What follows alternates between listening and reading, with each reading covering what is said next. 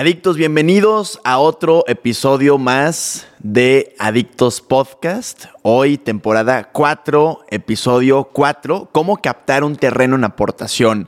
Creo que este es algo que muchas personas me preguntan y que muchos tienen una inquietud realmente de cómo lograr que unos dueños de un terreno se sumen al proyecto, ya sea como socios que reciben utilidades o como cliente, justamente ahorita vamos a ver ambas diferencias.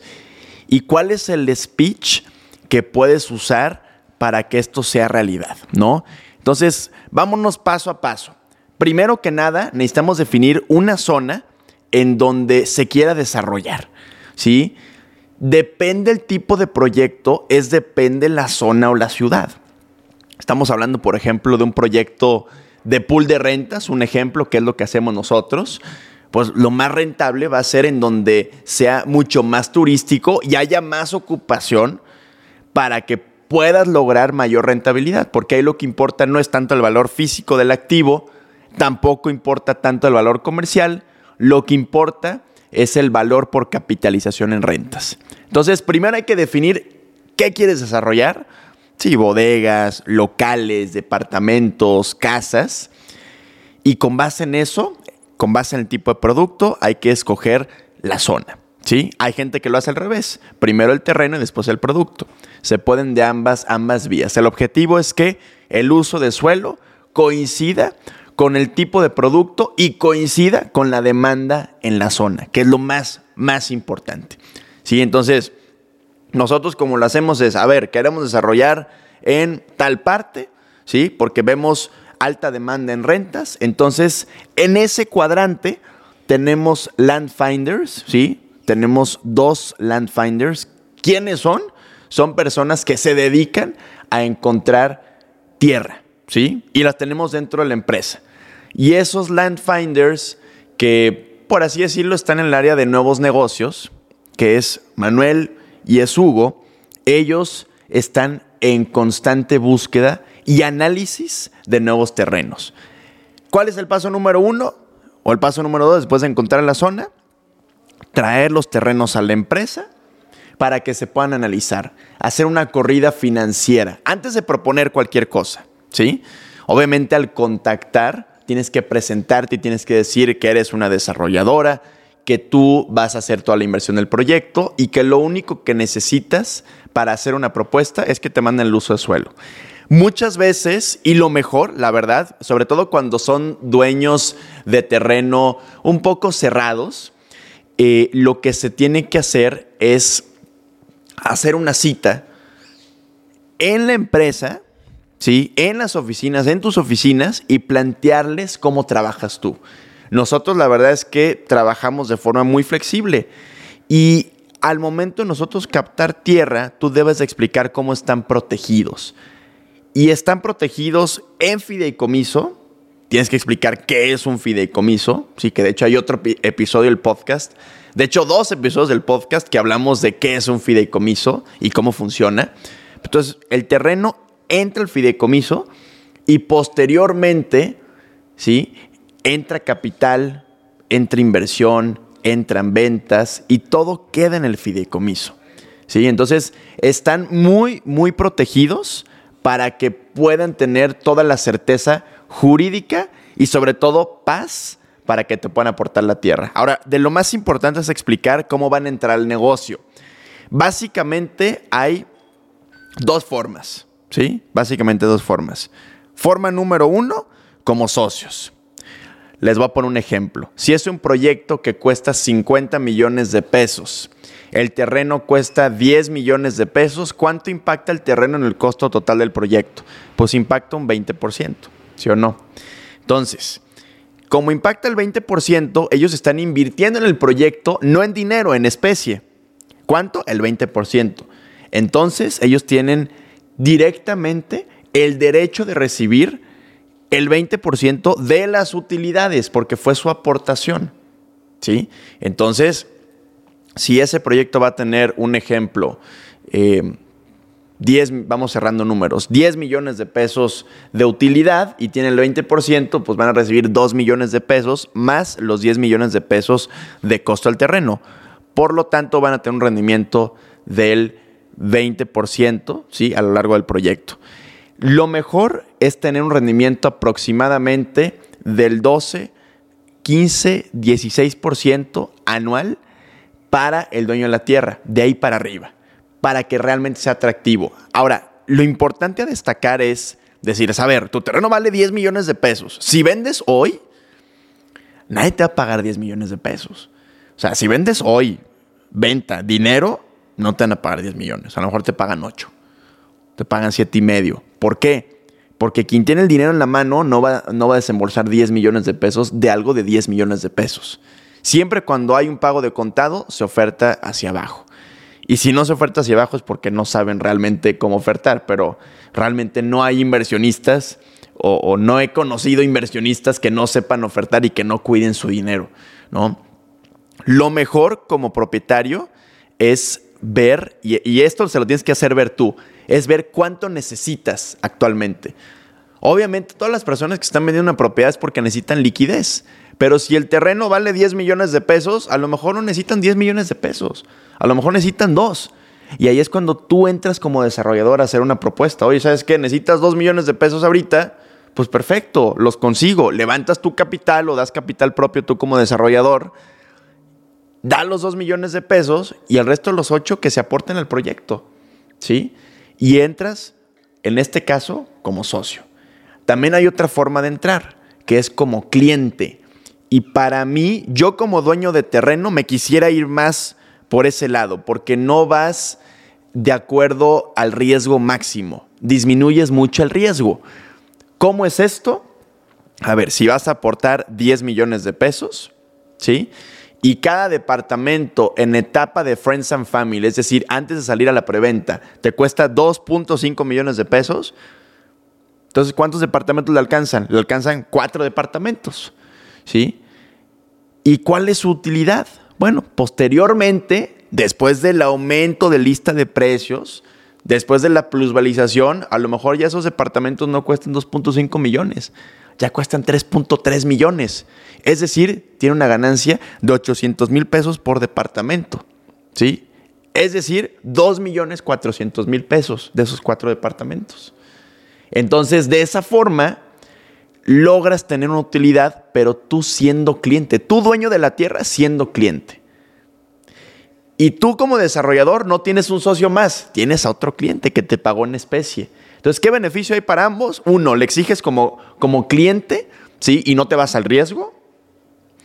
Y dos, no tienes un socio que te esté dando opiniones y no es porque no quiera recibir opiniones, sino porque muchas veces como dueños de la tierra, pues no se dedican a desarrollar.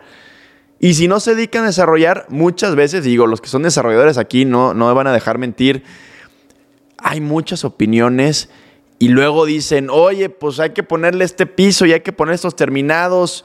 Este, la verdad es que esto se me hace más bonito. Pues sí hay que entender que no es para ti. No es para ti. Es para el mercado.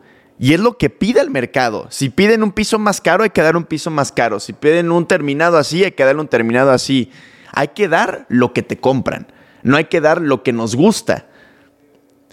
Y eso es a veces muy difícil de entenderlo, porque hay veces que a mí no me gusta, por ejemplo, un tipo de granito, o sea, yo metería otro, pero el mercado me está diciendo que este es lo que quieren. Entonces hay que hacerle caso al mercado. Entonces, entre menos opiniones no profesionales tengas, va a fluir más el proyecto. ¿Sí? Entonces, tienes que hacerle este planteamiento en la primer cita y posteriormente, dependiendo si te pasó antes o después el uso de suelo, que es el, aquí por ejemplo en Guadalajara se llama dictamen de uso, trazos y destinos específicos, ¿sí? En otros estados se llama diferente. Entonces te pasan el uso de suelo y haces un análisis de acuerdo a los coeficientes del terreno.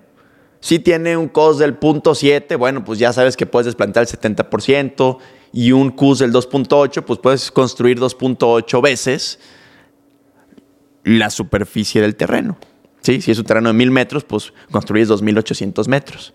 Nada más hay que considerar que son los metros construibles, no son los metros vendibles. Hay, hay mucha gente, por ejemplo, han habido alumnos, que ya obviamente después les digo cómo hacerlo paso a paso, pero han habido alumnos de que, oye, entonces, a ver, 2.800 y los vendes el metro cuadrado en 40 mil pesos. No, 2.800 metros construibles, no vendibles.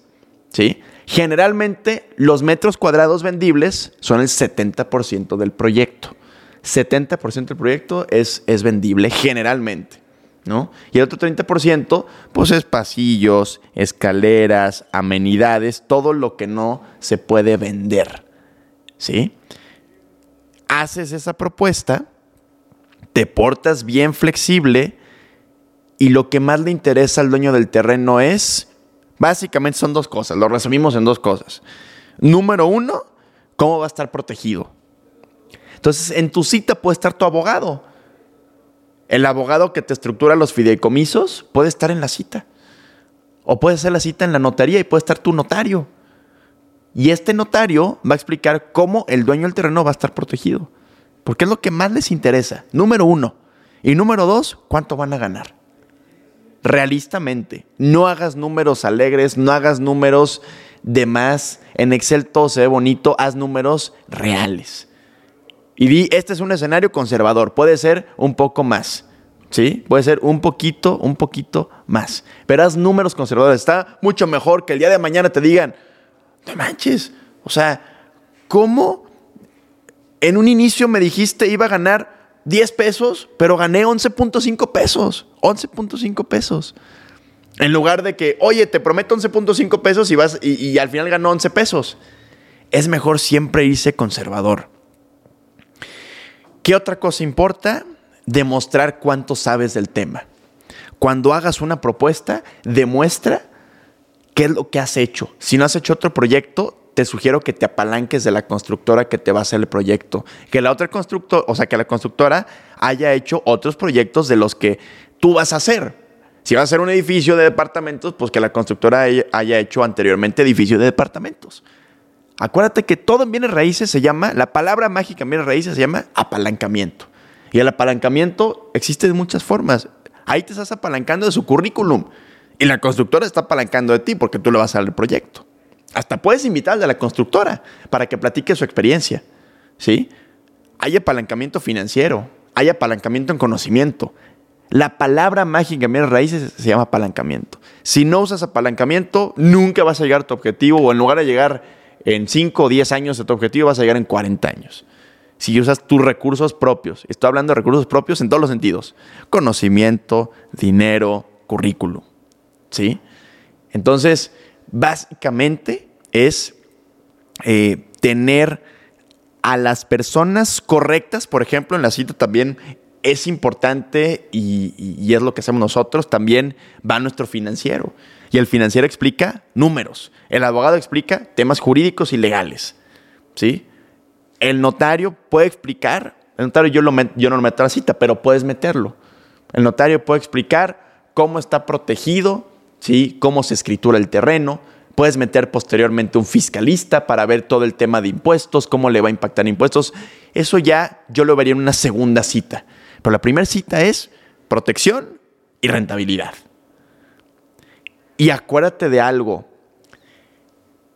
Si analizas 10 terrenos, los 10 no van a pegar, va a pegar uno. No te quedes con un terreno. No te quedes con un terreno. Algo importante a checar también en, en los terrenos es si, no solamente si el dictamen dice que se puede desarrollar ahí tanto. No solo eso, sino es muy importante checar, muy, muy, muy importante checar con tu gestor de tramitología si actualmente ahí están dando permisos. ¿Y qué se requiere? Porque hay veces que se, necesita anuencia de vecinos. No sé si has escuchado esto. Pero la anuencia de vecinos es que tus vecinos que estén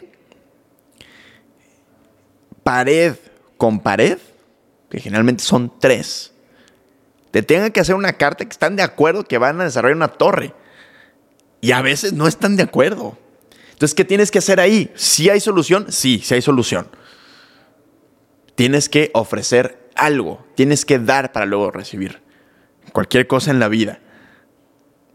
¿Qué tienes que dar? Oye, este, estoy viendo que tu tinaco, tu tinaco, perdón, ya está viejito, yo te lo cambio, te pongo uno nuevo. Oye, estoy viendo que a tu casa le hace falta pintura, yo te la pinto. Oye, estoy viendo, ta, ta, ta, ta, ta, y das. Y a lo mejor sí, te va a costar 100 mil pesos. Sí, pero el proyecto, ¿cuánto te va a dar? Y ya tienes de tu lado al vecino y ya le sumaste algo. Y además hay que hacerle ver al vecino algo muy importante. ¿Qué, qué es lo que nos interesa a todos? Digo, no, nunca he escuchado a nadie que no le interese el dinero. Pero ¿qué es lo que nos interesa a todos? Rentabilidad. Al vecino hay que hacerle ver esto. Oye, después de que el edificio esté terminado, tu casa va a costar más. ¿Por qué? Porque va aumentando la plusvalía de la zona. Es algo bueno para la zona. Entonces hay que hacerle ver todos los puntos a cada parte. Por eso es muy complejo, no es suena bien fácil, pero no es fácil. Tienes que estar bien con el aportante de tierra, con el inversionista, con el vecino, con el de tramitología, con el arquitecto, con el constructor, con tu equipo de ventas.